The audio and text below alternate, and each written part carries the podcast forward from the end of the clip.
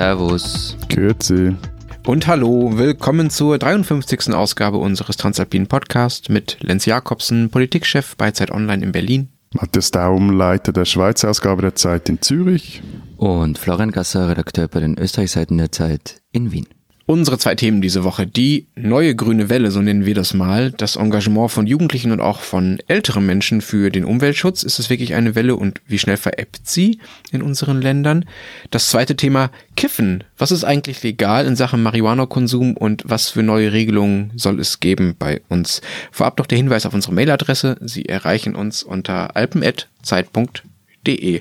So, nun zum ersten Thema. Jetzt am Freitag, also am 15. März, soll es einen weltweiten Schulstreik für den Klimaschutz geben. Das ist diese Gruppe Fridays for Future, die eigentlich von dieser schwedischen Schülerin Greta Thunberg mal gestartet wurde, aber ja, mittlerweile ja, ja aber weltweit Erfolg ist. Habt ihr ja. Schülerstreik? Entschuldigung, ich muss es gleich einwerfen und loswerden.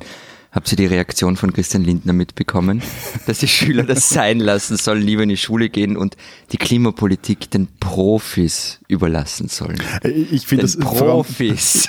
Allem, ich finde das vor allem besonders schön, dass da endlich äh, übernehmen mal ein paar junge Eigenverantwortung und äh, Eigeninitiative. Aber dann ist sie Liberalala Lindner auch wieder nicht recht. Also das ist krass, ne? wie viel Kritik es an dieser, an dieser Demo gibt, obwohl eigentlich nur ein paar Schüler auf die Straße gehen. Lass uns da gleich nochmal genauer zu kommen, warum das Zeug eigentlich so kritisiert wird. Lass uns aber erstmal über die Zahlen reden. Wie viele Leute sind denn bei euch so auf die Straße gegangen? Diese Demos gab es ja in den letzten, an den vergangenen Freitagen auch schon. Es gab einen großen Aktionstag im Februar, wenn ich das richtig mitbekommen habe. Damals waren es in Deutschland wohl bis zu 30.000, die insgesamt auf die Straße gegangen sind in vielen Dutzenden Städten.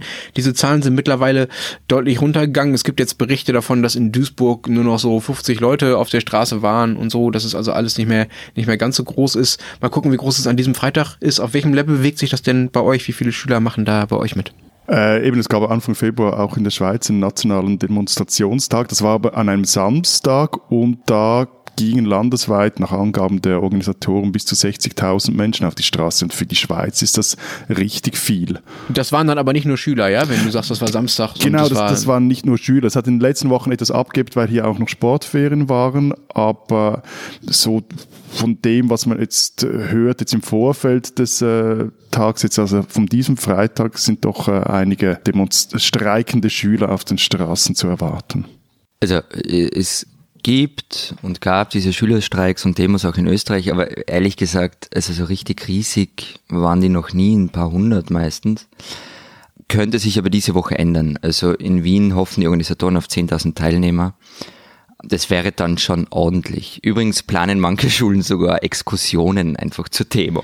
Das ist, das ist angewandter Staatsunterricht. Also, ja, ja. Was man halt noch wissen, was noch wichtig ist zu wissen jetzt in der Schweiz, dass diese Demos auch so in, in eine politische Großwetterlage reinkommen, in der das Klimathema sehr weit oben auf der Agenda rangiert. Also im Dezember versenkte der Nationalrat das revidierte CO2-Gesetz, also kann man vereinfacht sagen, so eine Art Klimaschutzgesetz. Das sorgte für einen recht großen Wirbel. Und zum anderen wurde in den vergangenen Wochen die sogenannte Gletscherinitiative lanciert, die den Ausstieg der Schweiz aus fossilen Energien bis ins Jahr 2015 forderte. Gleichzeitig haben diese Schülerstreiks auch dazu geführt oder dazu gebracht, dass in einigen Städten und Kantonen der sogenannte Klimanotstand von den Parlamenten ausgerufen wurde. Also das ist auch hier wie, das Setting ist in der Schweiz auch noch etwas anderes, das schwappt auch in die institutionalisierte Politik rüber. Was ist denn ein Klimanotstand? Land. Das ist quasi, das ist noch sehr, also das hat sehr auch auf einer symbolischen Ebene, aber dass man sagt, die Klimafrage, die ist jetzt so dringend und drängend, dass man diesbezüglich den, den, eine Art von Notstand ausruft und sich dazu verpflichtet, das äh, top zu priorisieren. Klar ist bis jetzt vor allem symbolisch, aber nur schon die Tatsache, dass dieses Thema mal äh, endlich dort rangiert, wo es äh, auf der politischen Agenda auch rangieren sollte, nämlich recht weit oben, finde ich, ist eine recht, äh, recht starke Entwicklung verglichen noch vor ein paar Jahren oder Monaten sogar. Aber wenn das Thema bei euch gerade so in ist sozusagen, Matthias, ähm, und wie reagieren denn dann die Schulen und wie reagieren die Politiker auf diese Schülerstreiks? Ich meine, das sind ja eigentlich im Kern immer noch Streiks, ne? Und Florian, du hast gerade schon erzählt, bei euch gibt es quasi angeleitete Exkursionen zum Streiken. Das ist ja dann auch nicht mehr das Wahre, oder? es gab so bei den ersten Streiks ein paar Schulen, die da relativ rigoros durchgreifen wollten. In Erinnerung ist mir eine Schule in der Westschweiz, die wollte streikende Noten, äh, Schüler mit, nicht streikende Noten, streikende Schüler mit ungenügenden Noten bei Prüfungen bestrafen, die sie an diesem Freitag verpasst hatten. Das gab dann einen kleineren Shitstorm. Ansonsten sind jetzt meines Wissens die, die Schulen recht kulant. Die Schüler müssen sich einfach ordentlich abmelden bzw. entschuldigen lassen. Okay, bitte abmelden, damit man zum Klimakampf geht, oder? Das ist so wie, wie hat Lenin mal über die Deutschen gesagt, die kaufen sich eine Bahnkarte, bevor sie den Bahnhof stürmen. Ja gut, Lenin, also, soll, mal, also Lenin, Lenin soll mal den Bach flach halten. Ohne Zürich hätte es dessen Revolution nie gegeben. Von dem her, ich finde, wir sind da auf der sicheren Seite, wenn es um große Aufstände geht. Aber bei uns gibt es auch sehr viele Schulen, die das nicht ausdrücklich, aber eigentlich dann doch irgendwie gutheißen. Ja, also es gibt dann zum Beispiel so Briefe der Schulleitung an die Eltern, in denen es so heißt, ja, also das ist ja quasi praktisch gelebtes politisches Engagement und wir unterstützen das im Prinzip, aber Schule ist auch wichtig und ne, so ein bisschen augenzwinkernd, okay, passiert halt nichts, wenn ihr nicht kommt. Und ich weiß ehrlich gesagt selbst nicht so genau, was ich davon halten soll. Denn einerseits, ja, gehören Streiks auch zum politischen Engagement dazu und solche Erfahrungen können ja gerade für so Jugendliche viel wichtiger sein in der politischen politischen Bildung als irgendwelche drögen Besprechungen im Sozialkundeunterricht darüber, was im Paragraph so und so des Grundgesetzes steht. Das ist halt einfach angewandte angewandter Politikunterricht. Andererseits wäre das bei anderen Themen sicher anders, wie die Schulen darauf reagieren würden. Ne? Wenn man sich mal überlegt, wenn plötzlich zehntausende Schüler, sagen wir mal, für eine Grenzmauer rund um Deutschland streiken würden oder dafür, dass ein paar Ausländer äh, bitte gefälligst ganz schnell das Land verlassen sollen, dann wären die Schulen und auch die politische Öffentlichkeit und auch wahrscheinlich wir damit sicher strenger. Und es kann ja irgendwie auch nicht sein, dass die Schulen nur das Engagement ermöglichen, beziehungsweise nicht so wirklich ahnden, in diesem Fall das Engagement für, für Klimaschutz, das ihnen irgendwie sympathisch ist und das, was sie irgendwie nicht so mögen, weil es ihrer eigenen politischen Haltung widerspricht, das fördern sie halt nicht, ja. Genau, dazu, also das stimmt und dazu kommt noch ein Dilemma. Also streiken heißt ja, dass ich irgendwas gegen den Willen meines Arbeitgebers mache oder in dem Fall gegen den Willen der Schule. Und also ich kenne es ja von mir selbst. Ich war als Schüler in den 90ern auch auf Demos und, und ein Teil des Protests war schon, dass wir da etwas Verbotenes machen und dass wir auch Troubles kriegen. Also das war auch Teil von unserem Antrieb, das zu tun. Und wenn die Schulen jetzt nun sagen, oh, schon okay, dass ihr dort seid, also das ist ja dann kein Streik mehr. Deshalb fand ich auch, ich glaube, es war die deutsche Bildungsministerin, oder Lenz, die gesagt hat, dass es eigentlich nicht in der Ordnung ist. Das fand ich total genau. okay, dass sie das gesagt hat. Das ist auch ihr ja. Job, das zu sagen. Aber ja, ihr, sorry, okay, ihr, beiden klingt jetzt schon wie etwas zwei angejahrte Herren, die finden, also die, wir zu unserer Jugendzeit, wir Nein, haben noch richtig ah. demonstriert und gestreikt, aber die heutige Jugend, diese Nein, überhaupt nicht. Ich finde es ja großartig, dass sie das machen. Ich ärgere mich ja eher über die Älteren, die dann irgendwie so an auf cool und lässig machen und sagen, ja, ja, na, schon okay. Ja, also, aber also aber, aber du, aber Florian, du selber sagst doch auch nicht, dass du dagegen bist und dass du, dass du dafür bist, das zu verbieten. Also du gehörst doch auch zu den älteren Lässigen, die es irgendwie ganz cool finden. Ich habe das Dilemma aufgezeigt. Nur ah, ja, okay, aber du löst es selbst nicht. Übrigens, Frau, unsere Bildungsministerin, die Anja Kadicek, hat tatsächlich gesagt, äh, Schulpflicht ist wichtig und die Leute sollen weiter zur Schule gehen. Aber ihre Vorgesetzten, die Bundeskanzlerin, hat gesagt, dass sie es eigentlich ganz gut findet, dass diese Leute sich fürs Klima ja gut, einsetzen. Aber, aber ja, ehrlich gesagt, also ich finde, halt so, ein so ein Dilemma muss man auch mal aushalten. Das ist auch richtig so. Also es ist auch richtig, dass, dass die, die Politik oder die Schulpolitik, die Bildungspolitik etc. aushalten muss und sich mal fragen, was machen wir mit den Schülern, diesen Schülern. Und es ist ja auch nicht so, dass einfach jetzt da einhellig Friede, Freude, Eierkuchen wäre. Also ähm, diese Woche wurde im Kantonsrat des Kantons Zürich wurde eben diese vorhin erwähnte Klimanotstand äh, darüber diskutiert und da war dann von Kindersoldaten die Rede, also die Jugendlichen würden von den Linken manipuliert und seien, äh, seien eben manipulierbare Kinderköpfe und Roger Köppel haute himself in die Tassen, um in einer Weltwoche Titelgeschichte gegen die Schülerstreike und Greta zu polemisieren. Also von dem her muss man auch wieder sagen, die machen recht viel richtig, die Jungen, wenn sie da einige auf die Palme bringen. Also wenn man Roger Köppel ärgert, dann hat man in deiner Welt alles richtig gemacht. Nicht alles, aber schon mal einen gewissen Teil. Aber ich finde schon, dass dieser Schülerstreik jetzt was anderes ist als sagen wir mal ein Streik von Erziehern oder von Lehrern oder auch von Metallarbeitern, ja, weil durch diesen Schulstreik verliert ja eigentlich niemand wirklich was, höchstens die Schüler selbst, ja. Also die Arbeitgeber verlieren nichts, weil es keine Arbeitgeber gibt. Das ist ja normalerweise der Zweck von Streik, dass man vom Arbeitgeber irgendwas erpresst. Es fällt nichts aus aus dem Schulunterricht selbst. Es ist also irgendwie auch ziemlich bequem, diese streikenden Schüler zu loben, ne? Also das andere von dem, was Roger Köppel da macht, ähm, weil die irgendwie niemandem wehtun, ja. Also weswegen halt auch die Kanzlerin sich das mal erlauben kann. So. Also ein bisschen bequem finde ich es halt auch. Also ich würde, ich, ich finde auch nur mein vorige, mein voriges Statement nochmal vielleicht zu relativieren, ich habe auch kein Problem mit streikenden Metallarbeitern. Also wenn der Grund irgendwie sinnvoll ist und wenn dabei Unternehmen Probleme kriegen, darum geht's beim Streik. Das ist ein Arbeitskampf. Ja, aber ich wäre mir da äh, jetzt nicht mal so sicher, ob die niemandem wehtun, mal abgesehen davon, dass ich das etwas terminologische Korinthenkackerei finde, ob jetzt das ein Streik ist oder nicht.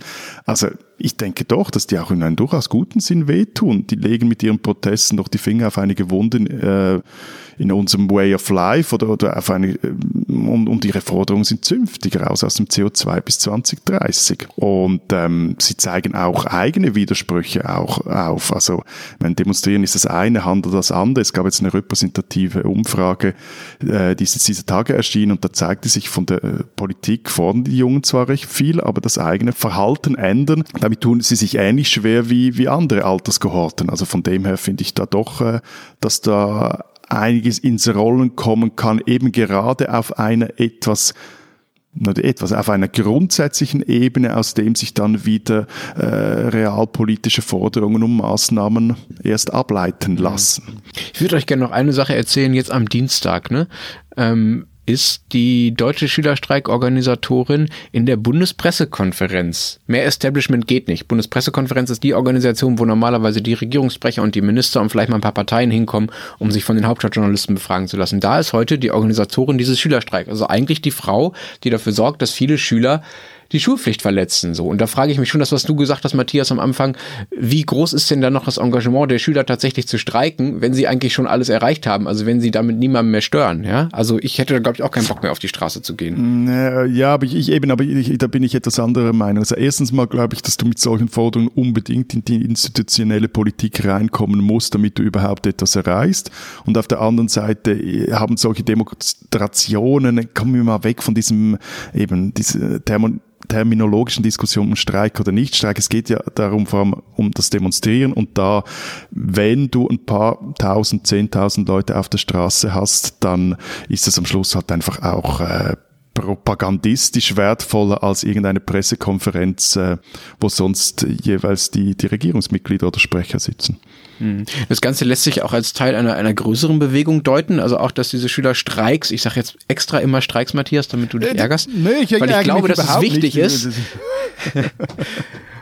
Und nicht nur terminologisch, sondern dass das der Grund ist, weswegen da viele mitmachen. Also, dass diese positive Reaktion auf diesen Streik auch so ein bisschen daran liegt, dass es halt eine ganze Reihe von solchen Wellen von Engagements, von Initiativen gibt, die sich gerade wieder darum kümmern, den Klimaschutz oder den Umweltschutz äh, wichtiger zu nehmen. Es gibt hier in Bayern, gerade gab es vor ein paar Wochen, das super erfolgreiche Volksbegehren Artenvielfalt. Da haben mehr als anderthalb Millionen Bayern unterschrieben. Das ist halt immerhin mehr als jeder zehnte Einwohner, also echt viele. Und nun muss halt die bayerische Landesregierung schauen, wie sie damit umgeht. Das ist dieses Ding, ihr erinnert euch vielleicht, da ging es um Bienensterben. Das wurde damit gelabelt, das war die schöne Überschrift, äh, rettet die Bienen. Ne? Und es kann halt sein, dass äh, dieses Begehren, das beispielsweise mal eben fordert, dass der Anteil der Ökolandwirtschaft an der Gesamtlandwirtschaft in Bayern von 10 auf 30 Prozent erhöht wird, dass äh, die Begehren ähm, von dem, was da drin stehen, dass die am Ende zu einer Volksabstimmung führen, die dann einfach den Willen der Regierung, äh, den Willen des Volks gegen den Willen der Regierung in Sachen Umweltschutz durchsetzt. Und das ist ja etwas, was es bei euch auch gut geben könnte, Matthias, oder? Eben, also das ist, glaube ich, jetzt der Zeitpunkt, wo ich mein Bayern-Bild oder wo ich Abbitte leisten muss. Ich habe mich mir ja mal relativ abschätzig gegenüber den Bayern geäußert. Das würde ich jetzt also alles zurücknehmen. We jetzt love Bavaria. Auf einmal, jetzt auf einmal, ja, ja. Na, aber interessanter diese Sache ist wirklich, dass auch in der Schweiz Schweiz mehrere Volksinitiativen am Laufen sind, die sich zum Beispiel auch für eine grünere Landwirtschaft einsetzen. Also es geht darum, vor allem um den Pestizideinsatz. Äh, eine Initiative fordert Subventionen für die Bauern zu streichen, wenn sie da weiterhin zu viel auf ihre, ihren Feldern einsetzen. Es gibt eine andere Initiative, die ein, ein Verbot von solchen Vertilgungsmitteln fordert.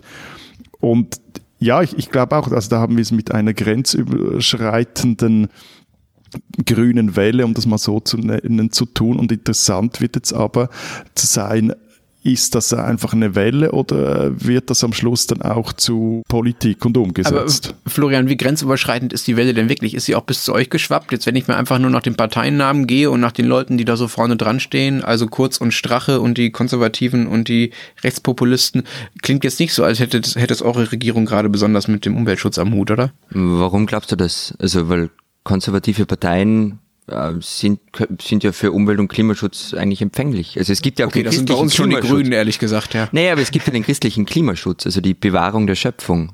Ähm, also konservative Parteien, vor allem christlich-soziale Parteien, waren eigentlich immer bei Klima- und Umweltschutz vorne mit dabei. Aber du hast schon ein bisschen recht auch.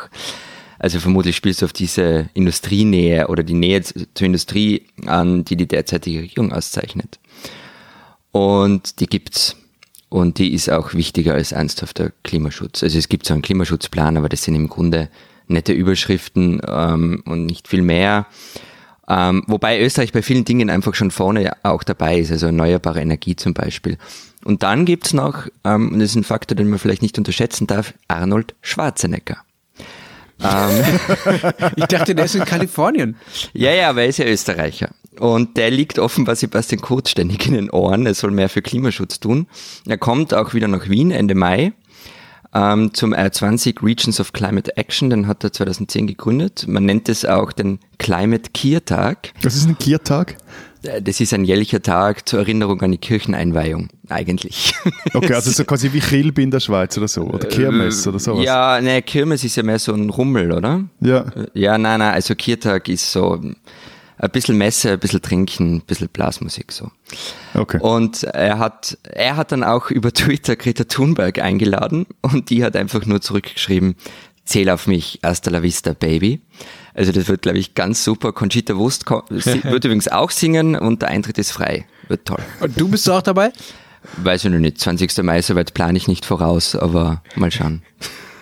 Wobei das ist schon etwas, das mich immer wieder irritiert, wie die, wie die Konservativen, äh, das vorhin ja auch erwähnt, ihre Ökowurzeln so über die Jahre einfach vergessen haben. Ja, weil die Wirtschaftsliberalen in diesen Parteien halt gegen die christlich-sozialen gesiegt haben. So einfach. Das ist oder? übrigens, äh, in Deutschland ist das übrigens anders, ne? Also in Deutschland äh, waren das ehrlich gesagt nie so wirklich die Konservativen, wobei, wenn nicht mehr mit den Konservativen die CDU und die CSU meint, sondern das waren vor allen Dingen immer die Grünen. Die Grünen waren von Anfang an auch konservativ, ja. Wenn man sich anguckt, worauf die in Erfolg begründen, dann sind das genau zum Beispiel die ländlichen Regionen und der ländliche naturschützende Konservatismus in Baden-Württemberg und in Bayern. Das ist das, womit Winfried Kretschmann da sogar Ministerpräsident geworden ist in Baden-Württemberg. Also da gibt es längst eine neue Heimat, die sind längst nicht mehr bei der CDU. Diese Österreicherin sollten Sie kennen. Ihre großen Fernsehreportagen begannen stets mit einer banalen Frage. Wie geht es Ihnen? Aus diesem simplen Einstieg wurde das wohl legendärste TV-Konzept, das in Österreich je gedreht wurde, die Alltagsgeschichten sowie die Liebesgeschichten und Heiratssachen von Elisabeth T. Spierer, einer großartigen Reporterin des Alltags, die vergangene Woche 76-jährig gestorben ist. Mit ihrer scheinbaren Harmlosigkeit brachte sie vier Jahrzehnte lang Menschen dazu, vor laufender Kamera ihre innersten Abgründe preiszugeben. Ihre Porträts aus Schrebergärten und Bahnhöfen von Donauinsulanern und Gassigängern wurden zu tiefen Einblicken in die Untiefen der Republik. Eine Folge der Alltagsgeschichten wurde fast drei Jahrzehnte lang unter Verschluss gehalten. Erst 2006 wurde die Episode am Stammtisch ausgestrahlt, in der Menschen in Wirtshausrunden ihren Rassismus, Antisemitismus und auch ihren ungebrochenen Führerkult zur Schau stellen. Spira selbst wurde 1942 in Schottland geboren. Ihr Vater war Jude und Kommunist, musste vor den Nazis fliehen. Als Vierjährige kam Spira zurück nach Wien. Der Kommunismus in der Familie ging ihr auf die Nerven und doch hat sie zu Hause gelernt, dass man sich wehren muss. Auf einer Berghütte ließ sich etwa eine Gruppe über Juden aus. Große Burschen seien das gewesen, meinte Spira. Sie nahm einen Stuhl und einer der Nazis hatte kurz darauf einen Nasenbeinbruch. Im vergangenen Jahr lief die 22. 22. Staffel von Liebesgeschichte und Heiratssachen. Dieses Jahr sollte es eine Fortsetzung geben, dazu wird es nun nicht mehr kommen. Elisabeth T. Spira war eine Österreicherin, die man hoffentlich noch sehr lange kennen wird.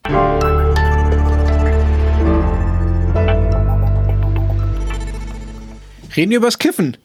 Ich wohne ja hier in Berlin und da ist es in vielen Kneipen und in, ja, ihr, ja, ihr habt recht, ich freue mich auf das Thema ja, total. Schon, oder?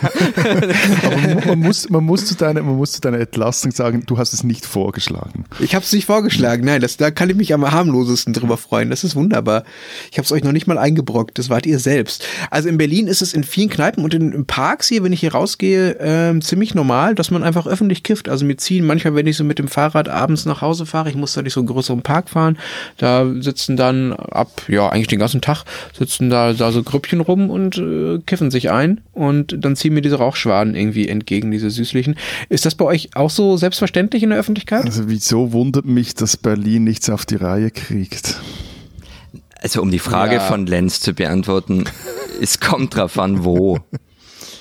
Also in manchen, Was heißt das wo? Ja, also in manchen Ecken Wiens schon, ähm, auch in anderen Städten ist es vielleicht nicht ganz so normal, wie du es beschrieben hast, aber es ist schon verbreiteter und öffentlicher. Aber am Land ist es etwas geheimnisumwoben. Das heißt überhaupt nicht, dass es dort weniger getan wird. Ähm, und ich weiß, wovon ich rede, aber es scheint weniger allgemein akzeptiert zu sein. Hm, das ist in Deutschland schon auch so. Also in Dortmund, äh, wo ich aufgewachsen bin, war das noch völlig anders. Da sind äh, die Menschen, die gekifft haben, wer auch immer das war, ähm, noch äh, auf Spielplätze gegangen und haben sich hinter Büschen versteckt und ähnliches. Da konnte man gar nicht daran denken, dass irgendjemand mal in einer Kneipe raucht. Aber dass sich das ein bisschen liberalisiert hat und der Konsum ein bisschen normaler geworden ist, das kann man auch, glaube ich, so ein bisschen an den Zahlen ablegen. Ich habe mal in die offiziellen Zahlen geschaut und die sagen, dass in Deutschland jeder dritte Erwachsene, also jeder dritte Deutsche über 18 in seinem Leben schon mal gekifft hat. Das ist jetzt vielleicht nicht so irre viel, mag man glauben, aber das ist viel, viel mehr als, sagen wir mal, noch 1995, also vor äh, über 20 Jahren. Da war es nur jeder zehnte Deutsche, der irgendwann in seinem Leben mal gekifft hat. Und auch wenn die Gruppe der, der Dauerkiffer nicht so wahnsinnig groß ist, insgesamt ist es halt schon mehr geworden, zumindest die Leute, die Erfahrung mit dem Kiffen gemacht haben. Ist das in euren Ländern ähnlich? Jo. Also es gibt ja diesen Global Drug Survey, das ist Zeit Online der Medienpartner und da haben mehr als die Hälfte aller Befragten angegeben im Jahr 2017 irgendeine verbotene Droge. Also das ist jetzt von MDMA bis zu Kokain über bis hin zu Marihuana eben dabei. Aber über die Hälfte hat gesagt, dass sie irgendeine verbotene Droge konsumiert haben. Man muss allerdings bei dieser Studie schon einschränkend dazu sagen, dass sie nicht repräsentativ ist. Also da wurden einfach 130.000 Leute in ganz Europa befragt, knapp 4.000 waren es aus Österreich. Äh, in der Schweiz sieht es eigentlich aus wie in Deutschland, also ein Drittel aller Erwachsenen hat schon mal gekifft irgendwann im Leben. Wenn man sich dann aber anschaut oder fragt, ja, haben sie dann im letzten Jahr gekifft, dann sind es dann doch sehr, sehr viel weniger. Das sind dann, glaube ich, noch nicht mal 10 Prozent, irgendwie 7 Prozent oder so. Hm, okay, aber äh, ist es denn überhaupt noch verboten bei euch? Also wenn der Konsum ein bisschen hochgegangen ist, so eigentlich darf man es aber immer noch nicht, oder? Also wir sind da, wir sind da antizyklisch.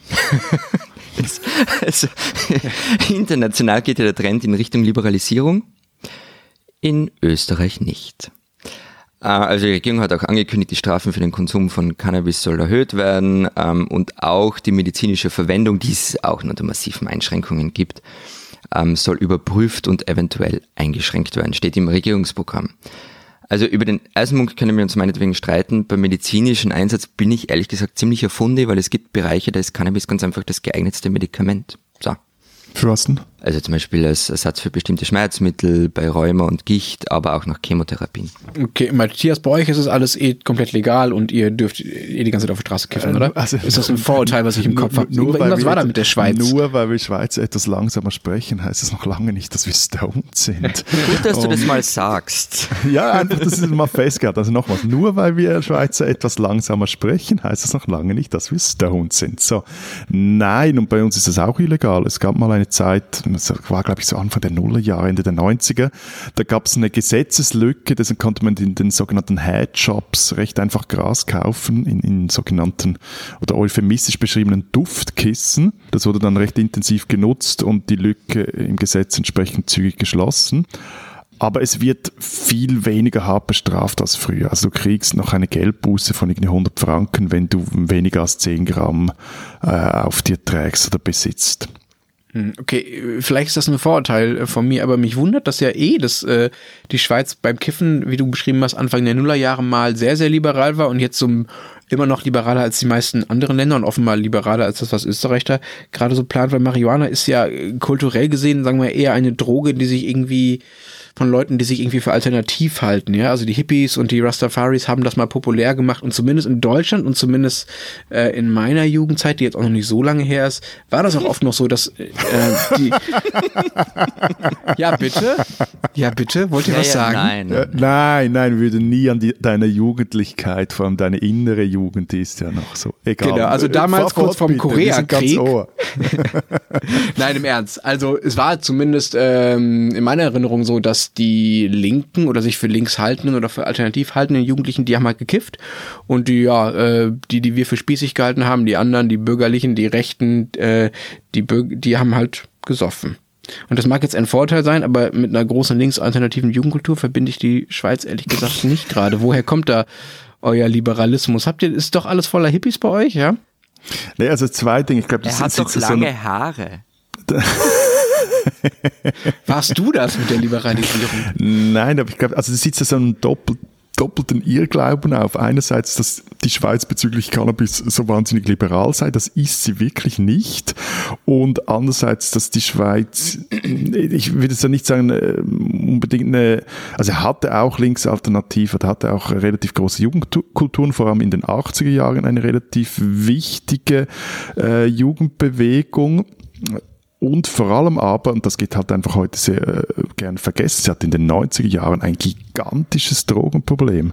Also es gab offene Szenen eigentlich in allen größeren Städten und am krassesten waren es in Zürich, auf dem Platzspitz später, auf dem Areal des ehemaligen Bahnhof Letten da waren wirklich offene Szenen, kamen Leute aus ganz Europa, es gab Gewalt, es gab äh, klar riesige Deals, es wurden dann irgendwann mal Spritzen abgegeben, obwohl man das gar nicht recht durfte. Das war wirklich, wirklich übel. Und das führte dann zu, also einfach der, der, der schiere Druck und weil man das Ding sah, das gab internationale Schlagzeilen, waren auf Cover von, von Nachrichtenmagazinen, das führte dann mal dazu, dass man die Drogenpolitik grundlegend überdenken musste. Und aus dem wurde dann eine damals weltweit führende liberale Drogenpolitik, wenn es um sogenannte harte Drogen geht. Also man setzte dann unter anderem auch auf die Abgabe von einerseits Methadon als Substitut für Heroin und auch Heroin selber.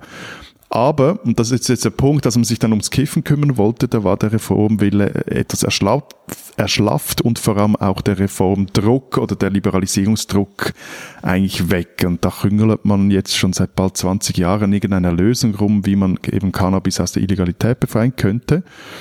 Und äh, vergangene Woche, und das war auch, wieso ich das Thema vorgeschlagen habe, vergangene Woche hat der Bundesrat jetzt endlich seine Botschaft für den sogenannten Experimentierartikel überwiesen, der soll es Schweizer Städten erlauben, Zitat, befristete und streng reglementierte wissenschaftliche Studien über den Cannabiskonsum zu Genusszwecken, Zitat Ende, durchzuführen. Die Regierung will das aber explizit nicht als erster Schritt zur Legalisierung äh, von Gras verstanden wissen. Okay, und äh, diese kleinen Schritte, die es da jetzt gibt, Matthias, reicht dir das mit deiner äh, liberalen Seele? Ist die Schweiz da weiter als andere? Oder Nein, ich finde überhaupt nicht. Also ich finde, da, da ist man wirklich recht, äh, was ist das Gegenteil von fortschrittlich, nachschrittlich.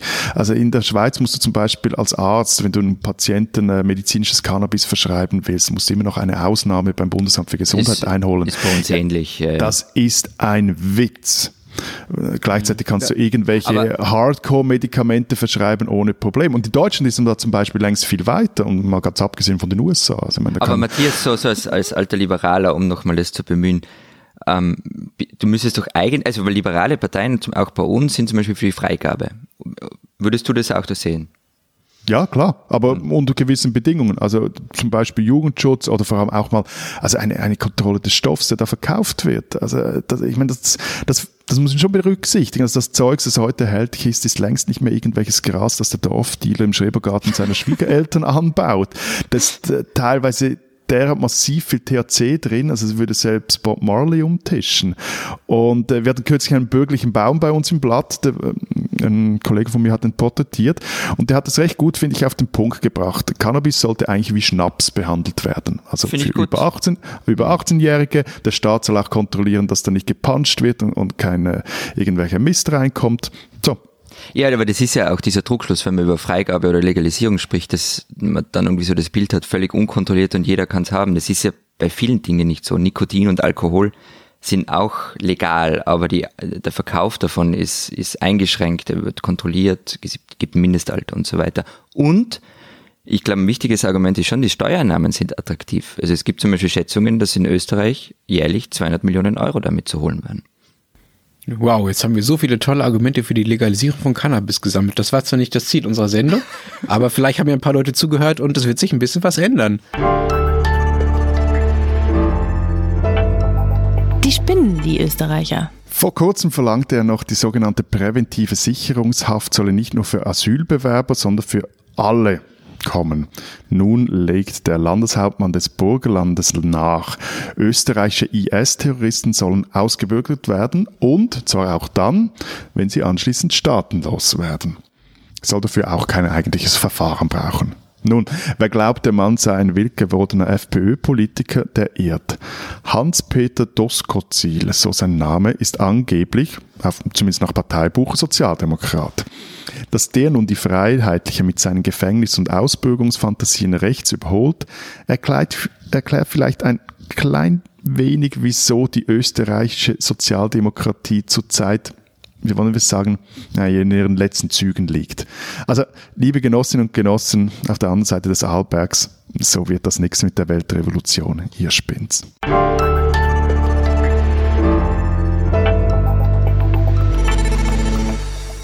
Das war's diese Woche mit unserem Transalpinen Podcast. Wenn Sie wissen wollen, was sonst noch so los ist in der Schweiz und in Österreich, dann lesen Sie die Ausgaben der Zeit aus Zürich und Wien, digital oder gedruckt. Diese Woche haben wir eine große Recherche meiner Kollegin Sarah Jäcki im Blatt, in dem sie mal mit dem Mythos vom Muntermacher Milch aufräumt. Und bei uns gibt es ein Interview mit dem Kabarettisten Lukas Resetaritz anlässlich seines neuen Programms mit dem schönen Titel Wurscht. Wir hören uns in diesem Podcast nächste Woche wieder. Bis dahin sagen wir Vielen Dank. Peace. Und tschüss.